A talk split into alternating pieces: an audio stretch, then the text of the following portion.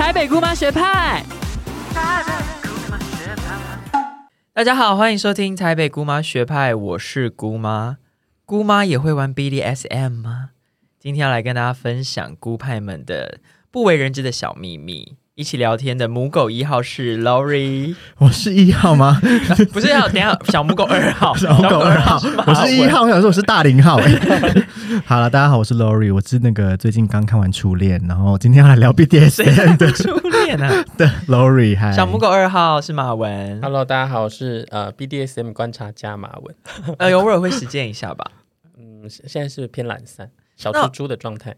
那我们先跟大家名词解释一下好了，因为 BDSM 大家该多少听过吧？但是呃，可能有时候呃会听到一些，比如说 fetish 啊，或是 kinky。先从 kinky 好了，kinky 它比较算是一个最上位阶的一个广泛化的词称，很多的种类。对，它就是单指就是非传统式的性爱，都称之为 kinky。然后 kinky 下面小变态感这样。对对对，就是不是传统一对一式的这种都叫 kinky。下面再会再区分，例如说 fetish 跟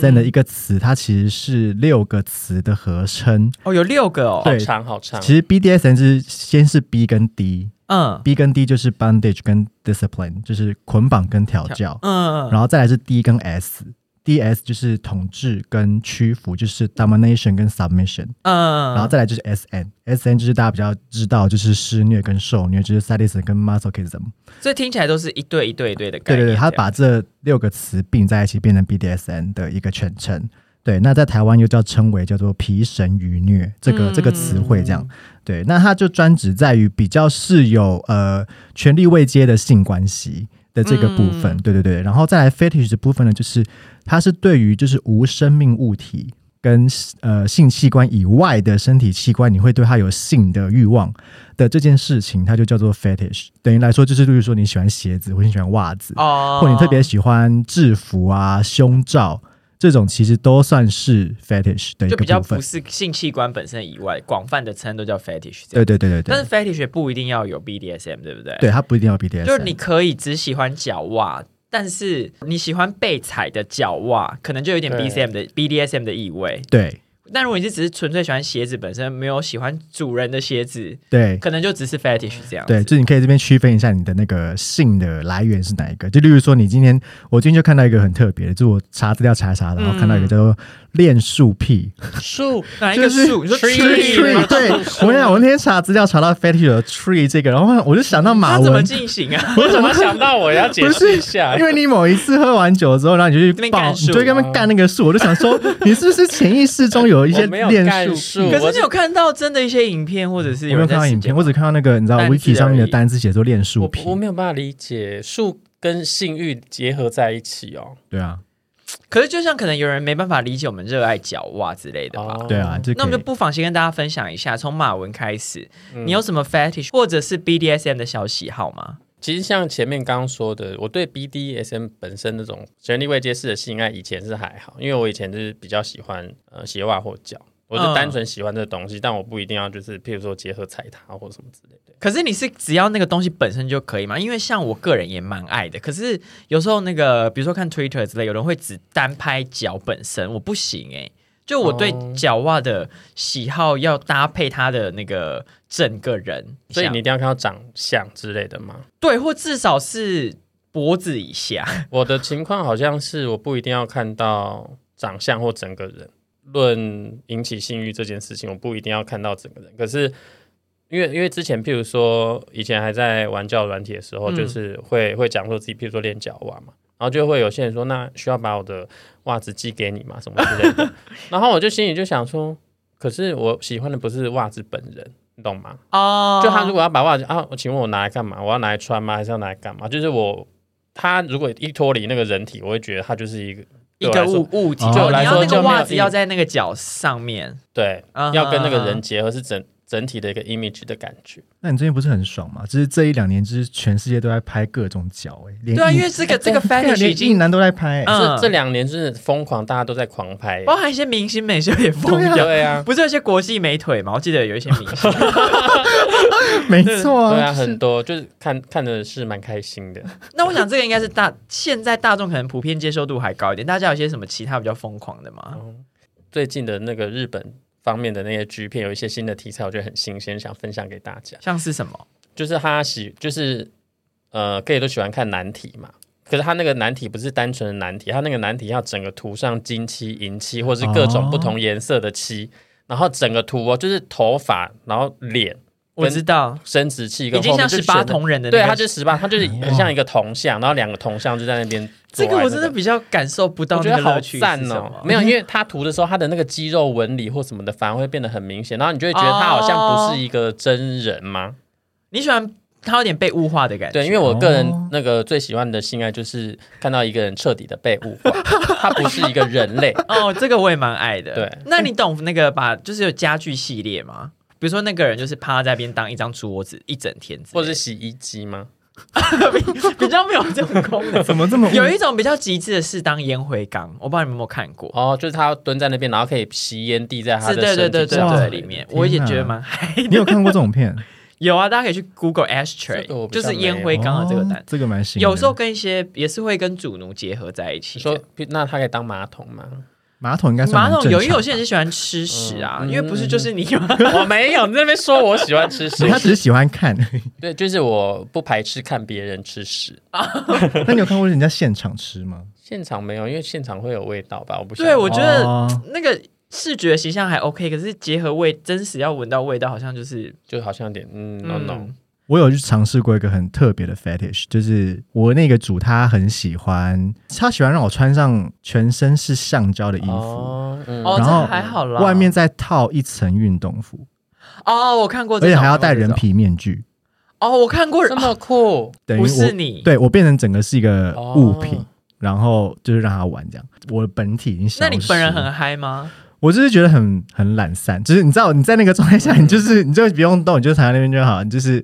可是你就是享受那个，把你当成一个扮装娃娃，对，他把我帮当成一个，我知道这个戏充气娃娃系列，在 Raycon 上我看到。还是我之前有看过，就是玩呃橡皮的那个照片吗？还是影片？就是那个场景会让我有点觉得有点小害怕，是他是把你整个，就是他你的脸上也会照着橡皮，然后他只会开一个孔，然后可能插一个吸管让你吸气，这样吗？所以那时候有做到这么极致，差不多。他那个东西都是特制的，那整个衣服都是特制的，所以他连那个开口跟眼睛都是有特制，是你可以看得到，但是你还是从外面上是看不出来是有眼睛的。它只有一个图像的眼睛，我真的真的会完全没办法行动。应该说体验那个东西，应该说比较那个快感在于是你你被包覆住之后，你全身都在都因为会发热嘛，然后因为你没有办法透气，所以你会流汗，但你又很想要挣脱，你又挣脱不掉。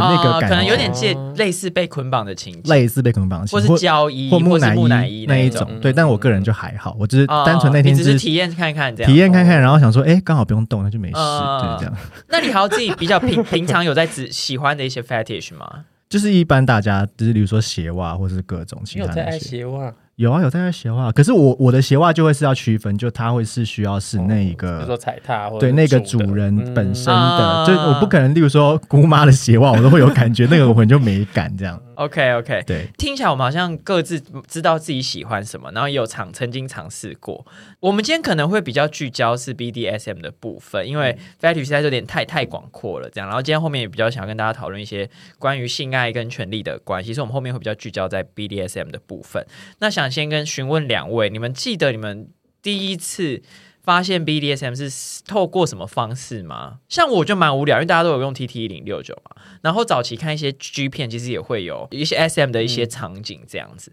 我后来第一次尝试的时候是在之前有跟大家分享过，就是那个交友软体叫 Rake，它就是专门否。任何你想要找非传统式性爱的交友，你都可以在那个交友软体上找到可能适合的人，这样子。那我不知道两位的经验是什么？我自己的话也是跟姑妈一样，就是嗯，可能看那个 T T 一零六九，甚至我觉得以前因为我年纪比姑妈再大几岁嘛，嗯，就以前那时候在看的时候，其实上面有，但是非常少，就是跟现在对比起来，那个资讯量是差非常多的。对，所以那时候应该是国中吧，上 T T 一零六九的时候，第一次看到这个东西，其实是蛮 shock。但是就自此开启我的眼界，对不对？哎，怎么好像又有一点嗨这样？那 Lauren 第一次发现 BDS，或是你觉得开始喜欢是什么状态？我觉得应该也是第一次真的看到给在 T T 零六九上面，比较是看到那个田归元五郎的漫画哦。没有那个时候看到那个漫画，真的人生震惊，就是你那时候没有办法想象有一个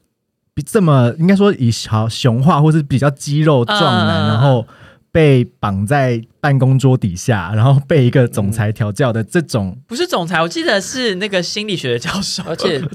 而且田园贵五郎有名到连那个一男都知道，因为 PDD 上就很爱开真的假的哦，真的假的？就是譬如说大家在推，比如说推什么番什么，推荐给一男看，然后大家就会开玩笑在下面写说，哦是田然后非常重口味的男同志的 BDSM 的情节，这样。看到这个之后，然后就开始去搜寻更多，就会看到更多日本的调教的 G 片，就是你之前嗯刚刚姑妈讲到的那一些，然后就会再去怎么讲，发现说我最早最早对于 BDSM 有欲望的源头，应该是在我爸小时候很喜欢看日本的那个摔跤。我跟你讲，那个日本摔跤小时候看了，我知道它有欸一种情色的意味，我知道就是因为因为摔跤本身，日本摔跤本身就是也是一个展演嘛，它就是一个暴力对对对对，暴力其实形象。有有剧本这样子。对啊，所以你就看到两个一个男的也跟两个男的之间互打，一个一个打一个被打哦的这个关系本身，从让你有很小对，性的欲望，我不确定是不是在那个时候被电击起来，应该是。就是如果你从一些弗洛伊德的心理学去 去解析的话，可能就是在那个时候，就是在三四岁，然后看到这个东西，然后被被洗脑吗？不确定。maybe 可能就是看了觉得很嗨，因为有一些 porn 也是有摔跤系列，不是吗？有，哦，有有。角力。对对对对对对对对，甚至有那个专门的粉丝专业，就是拍各国脚力，然后就是一些扭打的画面。哎、我想很好看。我想你只要 YouTube，你只要点随便一部关于就是脚力的影片，你嗯就会被推播各种，然后它的缩图全部都会是只有露出包的那一趴我觉。得，譬如因为 很多就是 扭在一起之后，譬如说他头就会卡在另外一个人胯下，然后就是整包就会这样整个弄在脸上。就那个真的是有一种情色感。脚力的部分有一个最羞辱的姿势，就是他他好像某个姿势可以让一个男生的脚两边就是呈现一百八十度劈开来，所以用一个哦歪吗？对，所以看到他的血之类的，你的生殖器就会非常明确的在就是世人面前，哦，对，然后他们就是说用那个姿势，就是会让被用的那一方就会觉得很羞呃很羞耻，他就会输掉。OK，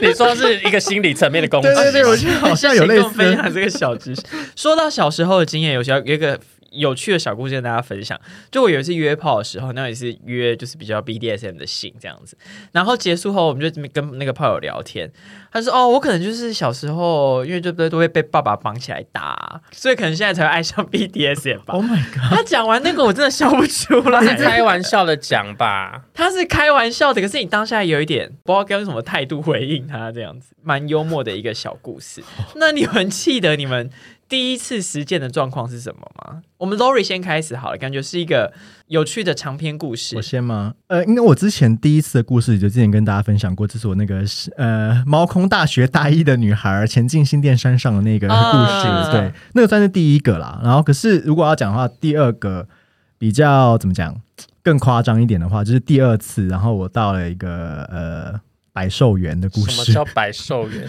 那个主他的家进去之后，它是一个，因为他同时养了植物跟动物，就是你一进去之后，你就会先看到一个大概二乘二乘二公尺的鱼缸，嗯，里面大概有十几二十只红龙。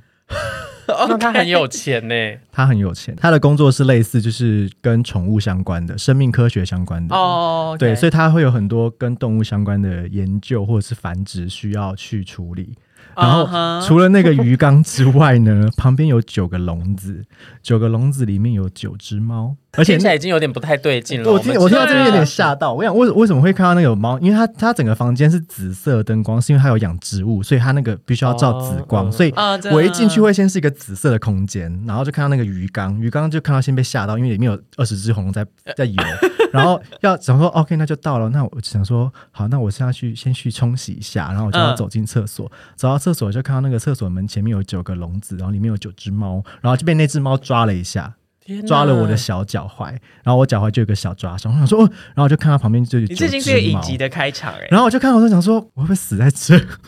然后又嗨了起来。我就想说对，啊，因为那个当下可能会有点我会解，我真的很震惊，这可是又有一种想要体验完的感觉，因为觉得太荒唐。这个，这个可是他的，他这个人看起来气氛是，他是低声的吗？看起来整个他整个非常 decent，长发日系帅哥。我想还有更可怕的，然后呢，我进去厕所之后呢，然后他有一个那个帘子嘛，就是淋浴间的帘子，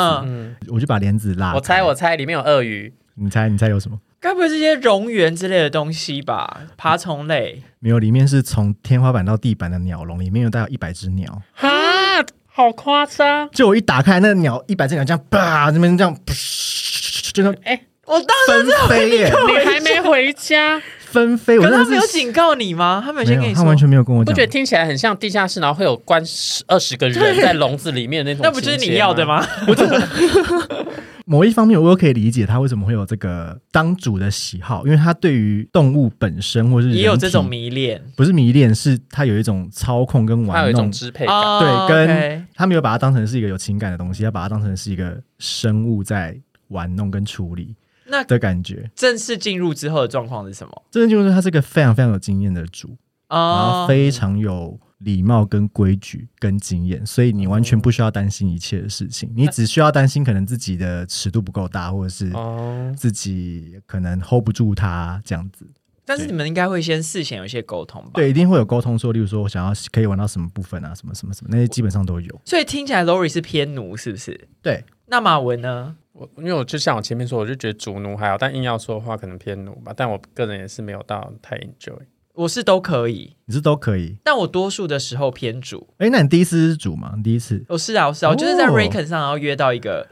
也是算是狗狗的人这样子。哎，那我想小岔题，那你第一次，你第一次如果是主的话，你怎么吸收到这些资讯？就是你知道你要，其实就是从 porn 上面看来，耶。所以也是从真的好像都 point 学习，然后去想说，呃，我可以执行到这些部分。对，但是我觉得我应该就是一个还算蛮会沟通的人，然后所以我事前就是蛮有跟对方说，呃，我大概喜欢哪一些哪一些，然后有、我跟他分，就是我一定想要做的事情，然后跟 OK，如果你喜欢我可以做，跟我绝对不能做的，嗯，对，所以就是有先谈论完之后，后来就过程又就也还算顺利这样子。然后我觉得一个很重要的是，就是双方都要入戏。哦，真的哎、嗯对，因为如果你只要有一方有点尴尬或怎么样，就会觉得那个 game 呃进行不下去。像我就是偏蛮容易出戏的，或者是我遇到的那个状况都没有，就是因为像你那个百兽园那个，我想就很很很很容易帮人进入状况。好，那我们来聊一下大家到底各自可以喜欢什么或不喜欢什么吧。先从马文开始好了，因为感觉是偏无聊。我个人是不喜欢会流血或者是有穿刺的那一种，我可能就比较没有办法，这个我敢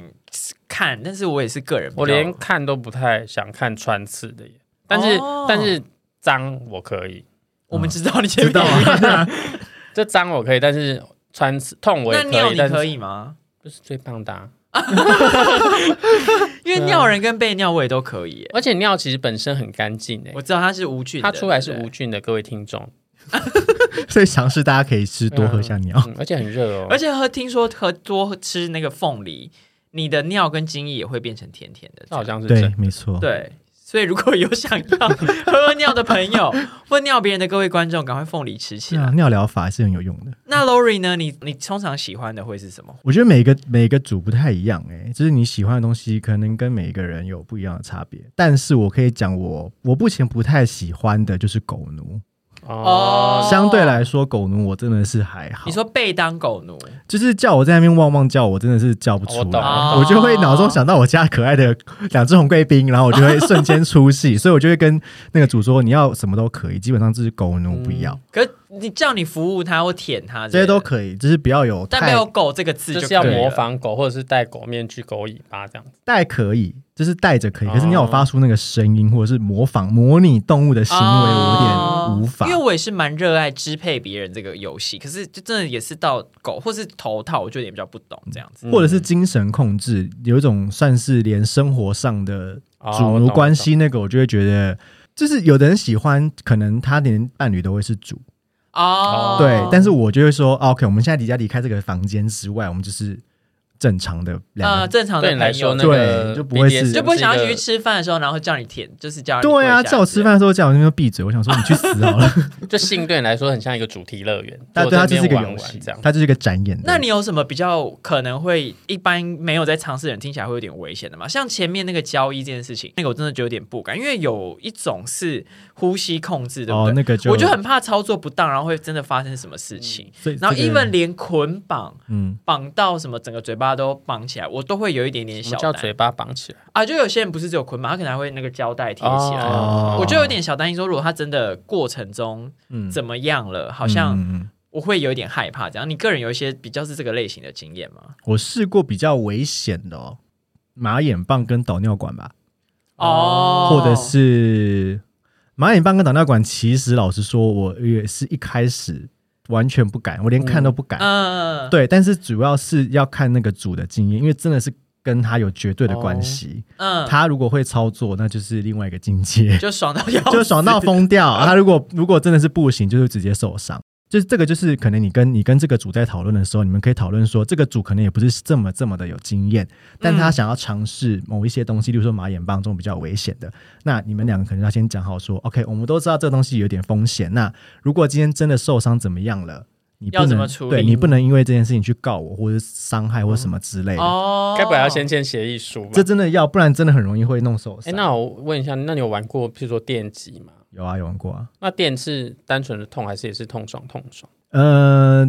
也是痛爽痛爽。哦，，对，那全交会有什么危险性吗？全交型是刚烈啊，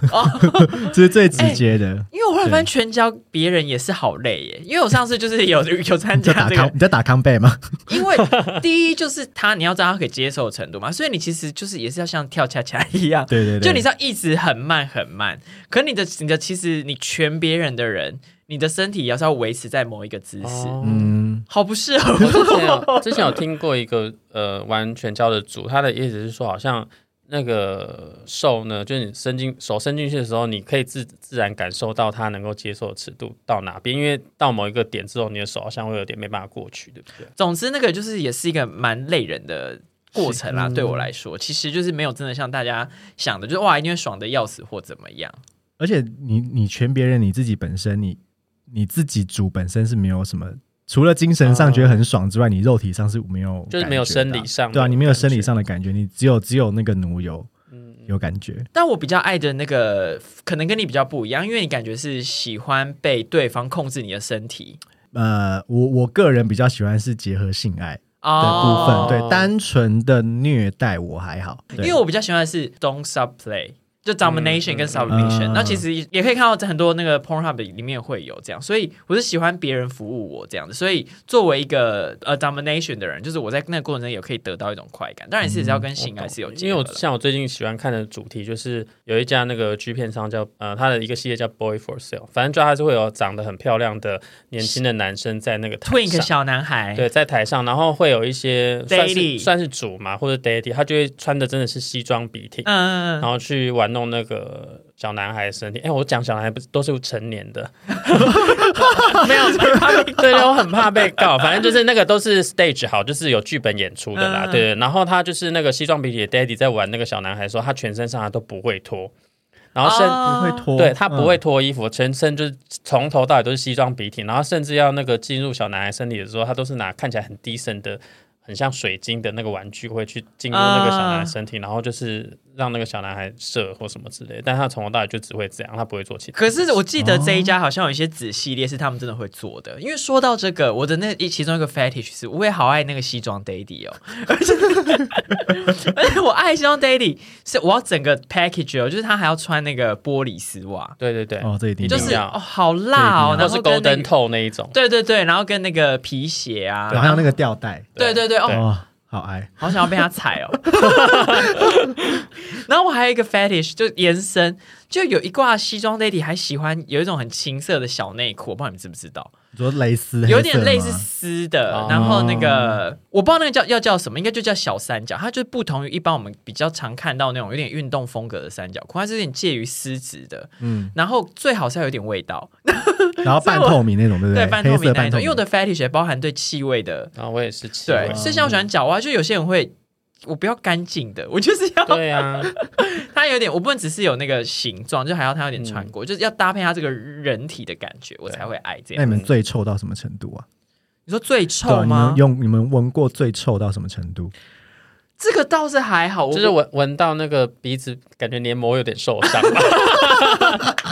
说到臭味，你们知道有东西叫做 dick cheese 吗？哦，那我没办法，哦就是有一种哦 fetish 是他喜欢那个没有洗的屌，然后已经没有洗到那个屌，就是会已经有垢，上面有森这样子。对对对，我不行欸。然后这个这个我不行 fetish 好像叫做 smega，哦 S M E G A，我记得啦，就大家可以去就是那个东西本身就叫这个词，好像是这样子，对。要弄到那样也是不容易耶，对，就是他可能还要养，所以其实有时候当还初很累要养。你说跟脚袜是一样的概念，对，因为我说看 Twitter，大家不是有人要卖那个袜子嘛，他还要养它、欸，他就说指定，譬如说穿五天要加多少钱之类的。啊。我想说，其实做这事情真的也是没有大家想的就是那么对容，易，因为有些人脚就天生不容易流汗，所以对。真的也是有完全没味道，就想说，嗯，就我来干嘛？对，我遇过一个是他呃，他说他有一次是梅雨季，然后他 嗨了嗨了，我嗨了，他一个礼拜都穿那一双袜子。OK，我跟你讲，那个袜子，我我原本想说我要挑战这件事情嘛，就是他，我想象中那个真的是会听起来有点臭到一个恐怖哎。可能会真的会吐的状态。对，然后我就是到现场，我真的闻着，我真的说我没办法。说到这一个事情，所以如果没有尝试过的观众可能会想，哎、会不会是有点危险，或是如果过程中有一些不知道，就是真的没办法的时候嗯该怎么办？然后就我们知道，是不是其实多数的人是会做定 safe word 这件事情，也就是说的安全词。一定要哎、因为我后来发现，安定安全词其实是一个有点困难的事情、好像哎是哎，因为你要记不要破坏那个气氛，嗯，嗯，但是又要有一点破坏那个气氛。定安全词跟观众分享，就是你要在过程中，你们两个要讨论说，哦，如果你讲到某一个词汇，就代表说他可能真的不能接受，要停止。因为有时候主奴的游戏会有说我不要，我不要，其实是要嘛，对，会有这个这个这个 context 会对这个界限，会让人家不知道你到底是要还是不要。因为有些人可能就是喜欢嗯，呃，你挑战我的极限，或者你强迫我这样。对，所以就是为什么要定 safe word，然后我就觉得这是一个很困难的事情，因为我每次要跟别人讨论的时候，其实都会嘴巴有点软，因为像是你总不能定，比如说 miso 汤吧，或者瓜瓜莲瓜莲，这可以等一下要吧可以吗？你不会觉得整个大出戏吗？这可以啊，我觉得说全到一半，然后说瓜莲这样吗？这样有合理吗？就是没办法进行下去了吧？整整整场可是我人生中好像，我虽然我虽然定过 safe word，可是我好像没有没有用。没有真的说出 safe word 过。哦，就刚好刚好都没有到那个情，就是会知道彼此是到这个地方会停，啊。对。但是可是如果你真的真的需要讲 safe word 的时候，我觉得可能有有几个原则可以、嗯。可以给大家遵循，就是第一个听到一定要会出戏，是要完全出戏吗？我觉得要真的要完全出戏，因为像是我之前订过几个，例如说像台北，哦，就你台北还好，我觉得倒就你没很出戏耶就。是你听到会出来一下，可是你不会完全就是对，所以我我意思是说要不能冷掉，哦不能冷掉，出戏不能对，出戏不能冷掉是不。对啊，对，然后第二个就是一定要用简单的字词，哦因为你有时候你可能就是你知道，可能有的口球啊，或是你正在被绑着啊，就是你可能不方便发出因为我变成一些声音克罗埃西亚，可能或者就是是火山细肺症的那个英文单字之类对，真。的是也没办法。什么横山神岭射成风啊，什么什么 的，too 不 much，行，这个会冷掉，看真的着你冷到车程风会冷掉。不行。它再来是可能是要避免一些很直觉的词汇，例如说好痛，嗯哦这啊，不就是废话，就是因因为你有可能是好痛，but I like it。对，这好爽，就是嗯这个就是可能不太行。再来这第四个是可能你不能取那种会被误会的词汇，就例如说火灾，哦，就说或是哎，是真的有火是灾，真的火灾吗？或是警察，或是地震什么也不行。警察对啊你可能为什么不能说警察？你可能就是不小心在处理一些嗯啊嗯不好说的事情，那可能就是 不能说警察。对，然后再来就是你要用一个，你要再想第二个是除了语言之外的哦 safe word 的表示哦对，这我就在想说，那全部被绑起来，然后嘴巴被贴起来，就是说像他就交易之类的嘛。对啊，他就不能讲 safe，或是木乃伊。对，如果假设你可能在木乃伊的状态上，你可能就要先沟通说，我可能左右转三次，哦这样代表 safe word。我知道有一个哦像这样，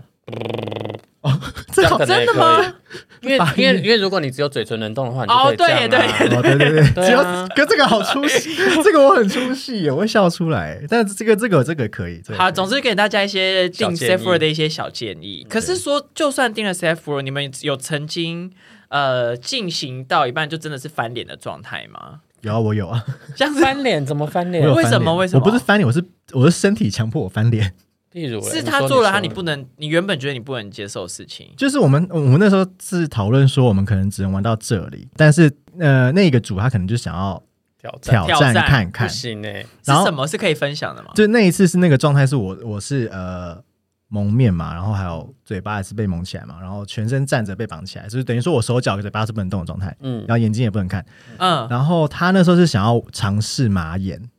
但那个时候我是用马眼棒吗？对，那个时候我还不行。对，但是他那个时候就是要开始玩的时候呢，我直接昏倒，就我直接我直接 black out。啊，直接他就突然放进去这样子，对，他就突然发现，我就我感受到嗯，之后，我就直接就是直接昏迷，太恐怖了吧？就我身体直接解离，啊然后我我他那个那个主说我直接往后倒，然后把他的电视撞烂，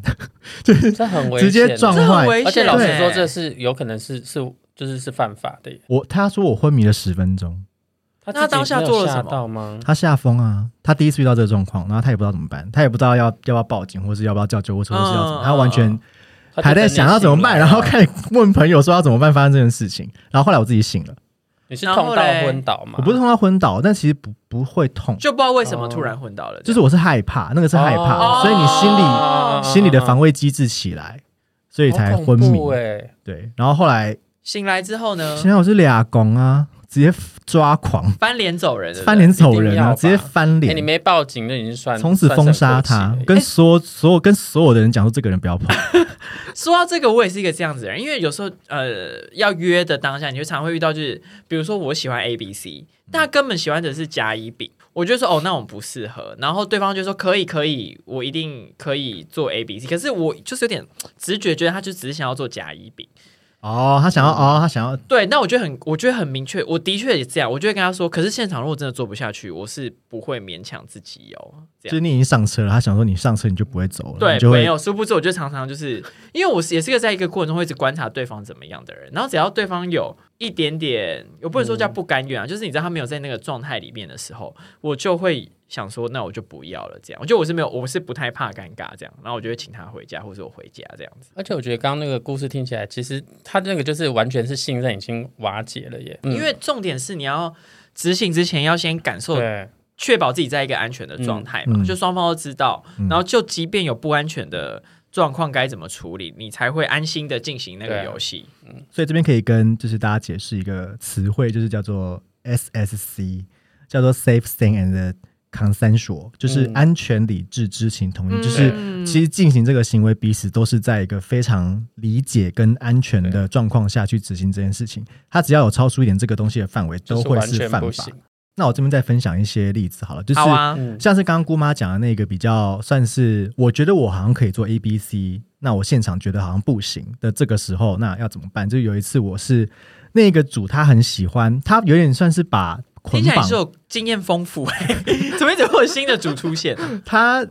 就是他很喜欢，他喜欢把捆绑这件事情当成艺术品来处理，哦我懂，我懂。对，就是要绑到非常有些非常漂龟甲亮，服之类或的，对对对。者神服师他们会专门要绑成很嗯，对，然后要、很漂亮，要打光啊，要有摄影棚，要有背景什么的。然后有一次我去，就是基本上我们在现场两个小时，大概一个半小时都在绑吧，嗯，因为喜欢玩神神符对，那其实我知道是一个很很耗时间的，很累，而且很非因为你要常累维持在，同一个姿势，对，而且会抽筋。而且重点是，好像有一个心理上的理论是说，你只要被蒙眼超过半小时，你基本上一定会昏迷。真的哦，你只要好像是心理的某一个身体的某个机制，是你只要昏迷，你只要被蒙眼，或者是在某一个情境下，你你的意识被剥夺掉，可能半小时或一个小时之内，你一定会昏倒。哦，真的哦，应该这我真的不是说单纯蒙眼，就是搭搭配一些对对身体其他的情境的哦状对况下，你身体上整个被束缚住的时候，你在超过某个时间，你是一定要中间一定要休息的，就一定要在，例如说，回神过来，对，要突然松一下，或是要突然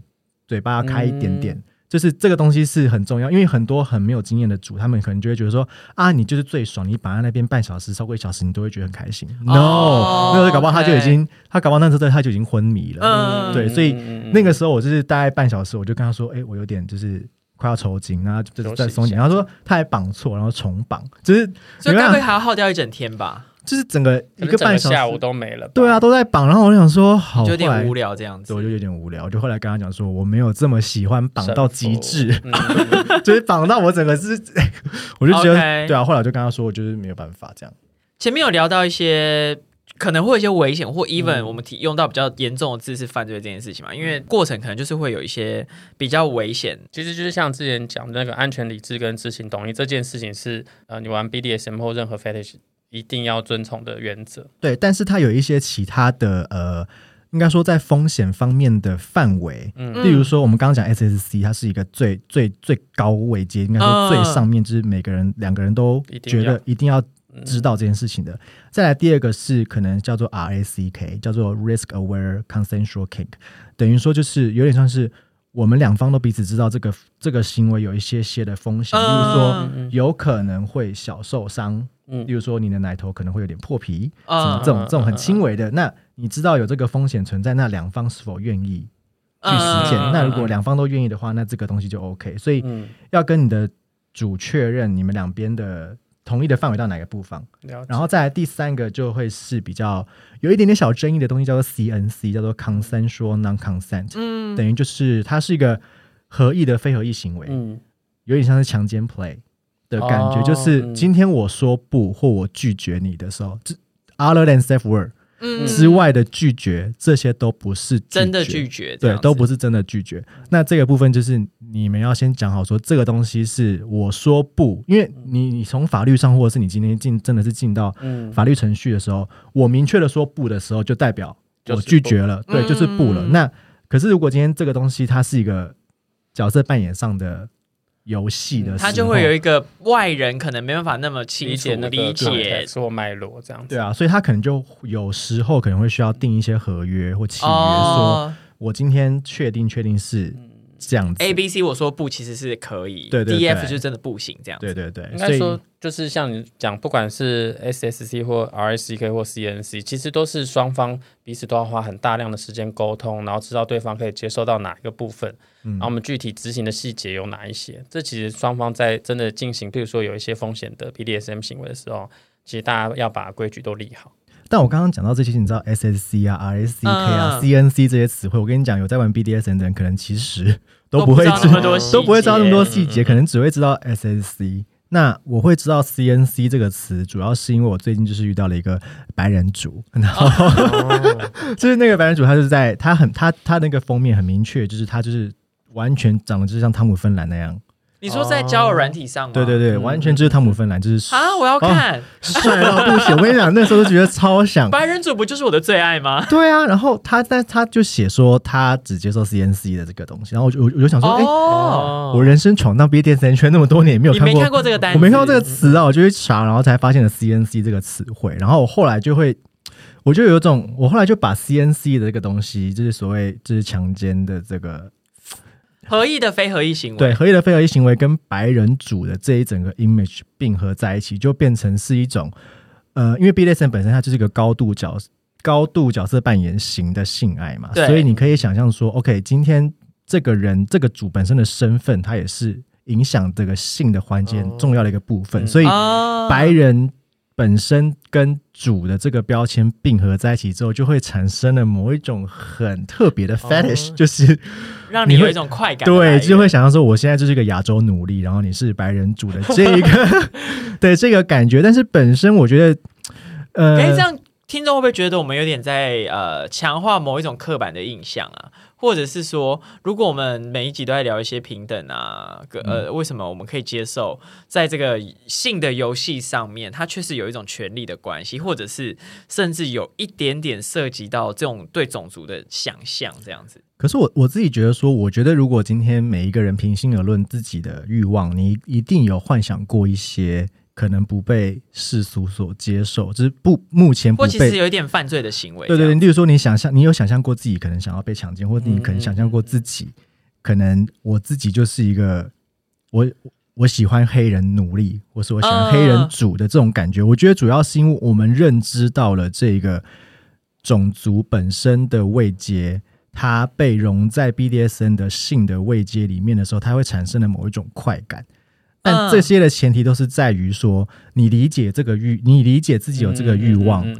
并且能够控制它的这件事情，我觉得等于说是 BDSN 的性解放造成了他去松动了这一些权利的关系。我想说到这个，我就想到我自己的经验，因为认识我的应该知道，就是我其实是在日常生活中我是一个超恨父权的人。我对于父权啊，或者是异男啊，他们展现出一点点性别白痴的时候，我的容忍度是非常嗯嗯非常低的，就是我很容易觉得。很阿杂这样，可是我的矛盾之处就是在于，我又热爱 Twitter 上面的 Alpha Male 系列，就我不知道大家有没有看过，就是 Twitter 上有一种主啊、尤其是不台湾应该比较没有，就是是欧美为主，他们就是会在自己的那个字节上打 alpha male 或是 anyway 就是 domin domination，、然后他们的那种表演已经都是夸张到，哦比如说他们会直接把脚然后直接踩在镜头，就说你这个 faggot，你这个小淫娃什么，我就是最厉害，来亲来那个亲吻我的肌肉吧，你有嗯像我这样子的男人才是最好的男人这样子。就像把其他人当垃圾一样的感觉，对不对？对对对，可是他那个已经夸张到就是。不比较不像是一般我们看呃一般的可能 porn 就是对方会有点强势的状态而已。你他已经说实在的那个片，如果不是夜深人静自己看，然后在 Facebook 或者就其他 会被在。其他的，怎么可能在 Facebook 上放啊？就那个是一个在平常生活中看到就觉得那个人是 key 笑嘛的一个状态这样子。然后结合刚刚那个 Lori 讲的事情，然后我自己的经验，我就会觉得，对啊，那为什么我反而会对这样子的东西就是有一种喜好或者是快感？我自己觉得啦，就是我好像觉得那个 Alpha Male 他把自己的这个阶级跟符号夸张到很夸张的时候，嗯其实是让我们意识到这是一个荒谬的事情，这样。嗯，然后我好像透过这样的行为，就是觉得哦，所以其实，在日常生活中，可能结构或状态是可以被松动的。而且我觉得像你刚刚讲的一个，就是他把这个元素放到最大之后，你会觉得它其实本身是一件荒谬的事，所以你呃顺让自己的欲欲望去顺从，觉得感到性快感这件事不会让你有那么大的罪恶感。因为这就是一个荒谬的事情，所以我的欲望去去顺从它，你也不会觉得说天哪，我怎么会有产生对这件事情产生性欲？这个事情，我后来从台湾的早期的一个性别研究学者叫何春蕊，他有一本书叫《豪爽女人》，可是他那个书比较是从很早期台湾女性的状态去书写的。何春蕊观点，他说，在情欲关系这个被两性不平等关系充分渗透的关系中，如果权力位置可以松动或颠倒，那么你在心理上也会比较容易接受在现实生活中的权力颠倒或松动，就是有点 gay bye 的一段话。我但我自己的解释就是说，如果你们在性爱的时候可以接受一些比较有权力支配的关系的时候，你有时候会反而会意识到说，哎、这件事好像有点荒谬。嗯所以你在现实生活中好像就比较更容易接受，或者是试着去反抗它这样子。嗯，你就是首先你要做这件事情，就是你要先意识到它的存在。没错，我觉得马文这个解释的很好，你就是要先意识到，在现实生活中可能有这样子的权利的位置，或是有这样子阶级的关系，然后你在游戏的时候是高度的强化这个呃关系，我觉得其实超级像变装的，其实就是，其实是 drag，其实是 drag，因为 drag queen 们他们呃在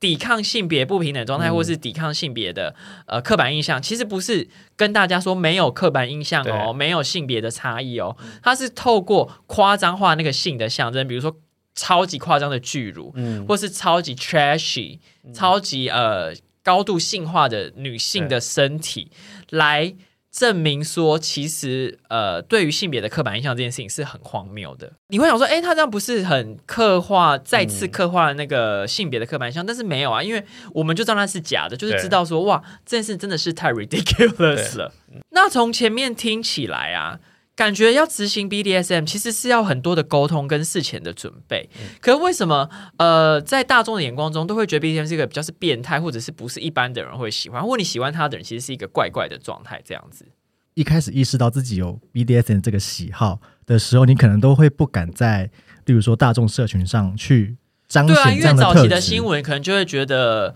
不是一个正常的人或一般的人会去做的，对不对？对啊，或是 S N，他们就会用很耸动的标题去写类似的词汇。我觉得比较算是有点像是从小你接收到异性恋的观念去影响，你就会建构说异性恋的性才会是一个正确的事情。所谓性恋的性是一对一的排他的，然后以婚姻为前提的，多数的状况是这样子吗？对，没错，就是我觉得这边可以引用一下那个 Rubin 在一九九六年讲的，他他有提出了一个性阶级的概念，就是他他去区分了这个世界上目前大家对于性这件事情的一个位阶，他把性分成就是好的性跟坏的性。那他区分的第一个是以权力来区分，那像是第一个最内源的一个同心圆来说，他说内源的好的性就是一个社会主流可以接受的性。嗯，就很像是异性恋啊、一对一这些，就是所谓大家都觉得说，哦，这是一个很正常的行为。然后再来外围的性，就是比较算是那种被社会污名化的性，例如说啊，就是我们啦，我们就是 死 gay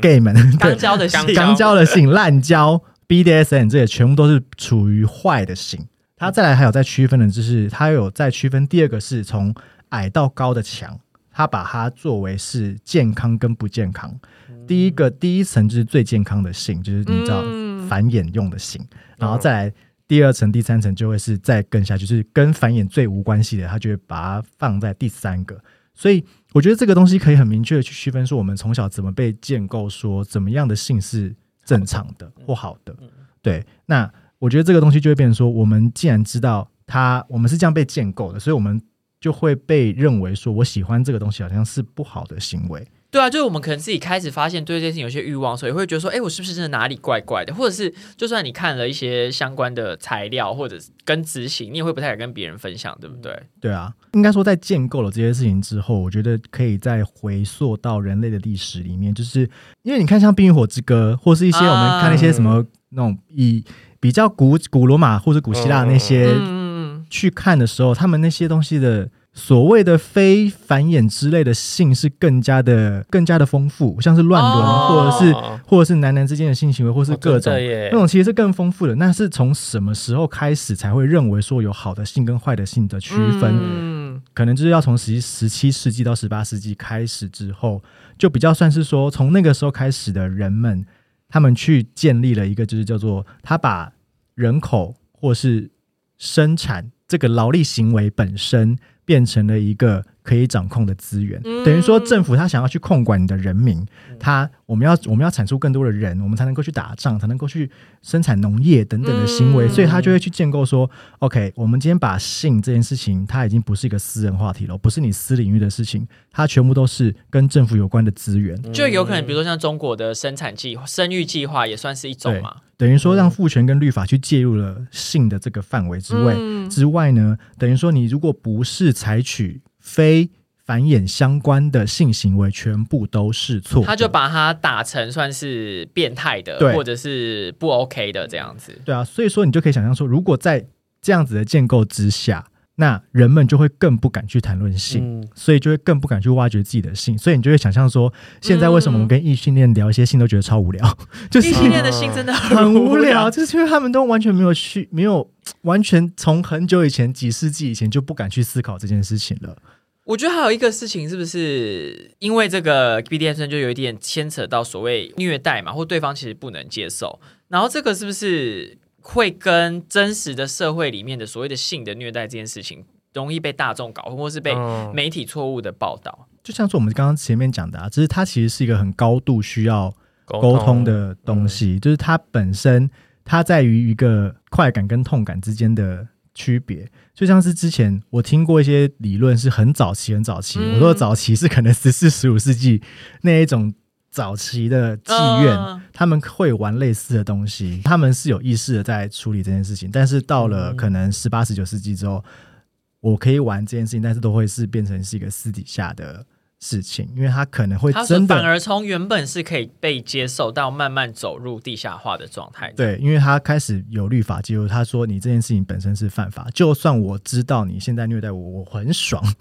但是他还是会认为是一个犯法的行为，啊所以会让两边有一些法律上的纠纷。所以听起来是原本他根本是一个可能大众也没有那么不接受，但经过这个政府的介入啊，跟媒体的，我觉得我们当代比较是媒体的一些报道啦，好像把这件事情就渲染成是一个有罪或者是不 OK 的状态这样子。对啊，因为我这边想要补一个我自己的那些小观察，因为像呃我前面有提到说，因为我本身呃对 fetish 比较有涉略嘛，嗯但其实因为台北。呃，我不知道大家知不知道，在西门町有一间那个 bar，它是一个主题 bar 叫 Commander D，然后大部分都是男同志会去。那这间 bar 特殊的地方在于，它会主办一些 fetish 的活动，然后甚至有神父。我说的神父就是他会请人到台上，然后有神父是绑给大家看。嗯，然后比如说还有呃正装、西装的，就是他每个月的，譬如说某几个礼拜，反正每个礼拜都是不同啦，想必不对对对对大部分的听众应该也都有去过。对，然后还有譬如说运动服啊，或鞋袜、踩踏之类的。然后我就觉得说，嗯，因为像刚刚前面有提到，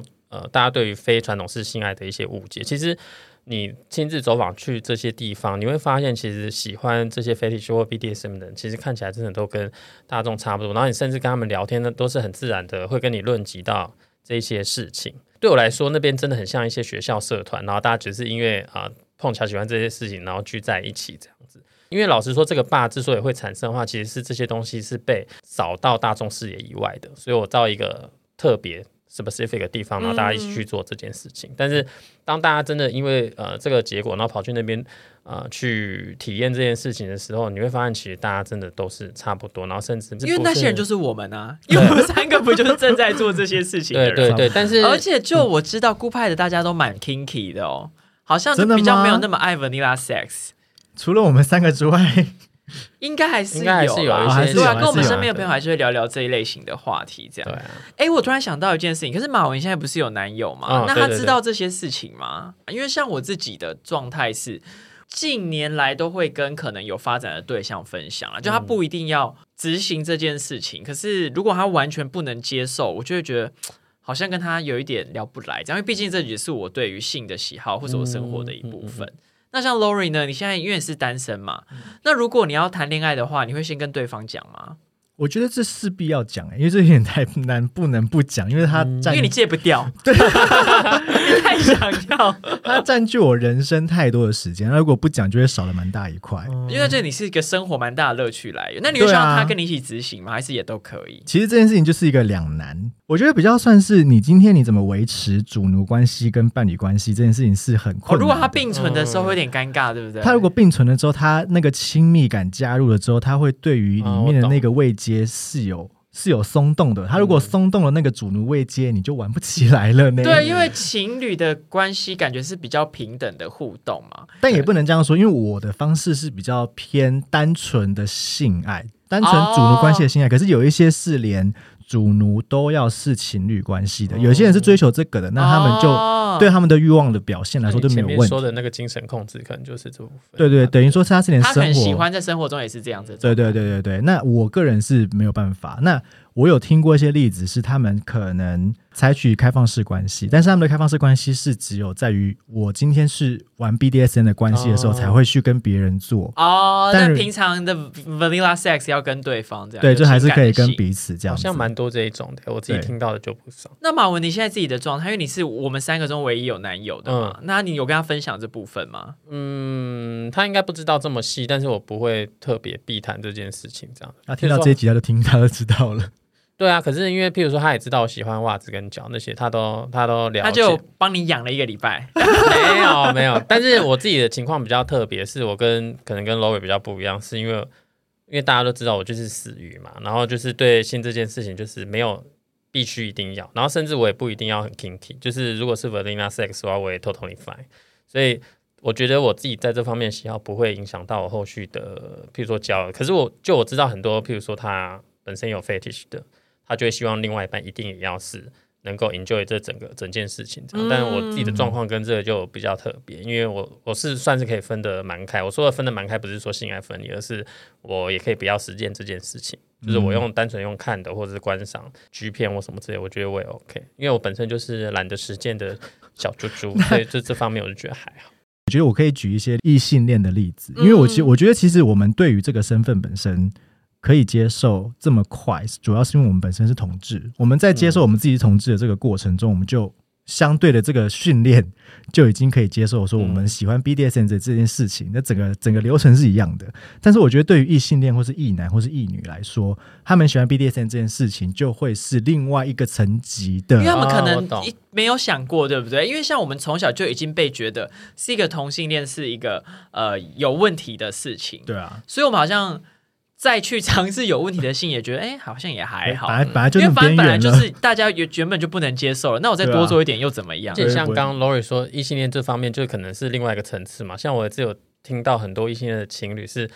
男生会要求女生去用各种不同的东西去碰男生的肛门，哦，然后他会觉得很很爽，但是他姑在妈姑妈的那个 fetish 也有 ringing 的部分哦，这算 ringing 吗？肛门算是性器官吗？不算，不算，所以是 fetish。喜欢 ringing 也是 fetish，肛吻。可是，譬如说像异性恋，他明明就男生好了，他很喜欢这件事，但是他不可能在跟人们说，哎、我我后面被玩我很爽之类的。对我觉得可能他们还有这个枷锁在吧。但是老实说，我近期有有看到一些流行音乐的例子，是某一些男性歌手或是男乐团主唱，他们会用类似的，应该说类似角色扮演的服装或者是符号或形象放在歌词里面，展现自己。有有一点点 fetish，对，有点 fetish，没有这么父权，没有这么大男人的行为哦来去吸引到很多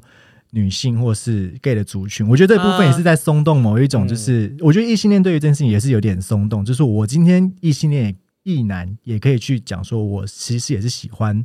有一点被慢慢在支配的改变，对状态慢慢改变。对所以听起来 BDSM 对你来说不是只有一个性的快感而已嘛？它其实好像是会影响到你生活中对关系的看法。我觉得比较像是它是算是了解我自己的方式，因为你知道从你知道从小就是身为同性恋，就是你、嗯你你已经够够自我怀疑了，够自我质疑，然后又再加上 BDSN，等于说它是算是另外一层的出柜吗？算是完完全全影响到我对关系的想象，但还有一个部分是觉得它很爽啊，就是你有时候爽 你以前看那些片子，想说为什么他们好像可以这么舒服，但是明明就是一个感觉是很痛的一个行为，嗯然后你就会发现说，这是个人体的奥秘。我觉得，因为我是本集的企划嘛，就是那个时候，其实我想要写这一集的原因，主要是因为我们很常在，例如说像同志游行，或是呃各大的倡议的场合，你会看到各种标语，当然有不乏会有嗯为 BDSN 宣传的部分，但是我有时候会觉得说，嗯，BDSN 这个东西其实跟 LGBT 一样，它是一个需要被大家知道的，是一个比较边边缘的状态。对，它是一个需要倡议的部分。那它也是一个，我想要跟大家讲说，你们完全都没有错，你们有这些欲望都没有错，但是可能要先知要知道说自己有这个欲望，它的来源是什么，那你要怎么去安全的执行它。所以我觉得比较像是说，我在之前这些游行的场合，我我其实没有一次。在这些场合展现出自己有这样的特质，嗯或者是去宣扬自己有这样子的特质是对的。嗯，嗯那我觉得就比较算是说，我今天写这集的企划，主要是因为这个原因，想要为大家倡议说，赶快大家去尝试一下 BDSN，赞体验一下身体的奥秘，就会给到更多的快也期待。明年游行会看到更多的小狗狗喽。明年可能就看到姑妈，就可能就是一只小母狗。哎，好啦，我们今天就跟大家分享到这边。那想知道更多姑妈的小秘密的人呢，赶快追踪我们的 IG 台北姑妈学派 A U N T Y O L O G Y 底线 T W。大家再见喽。拜拜，拜拜。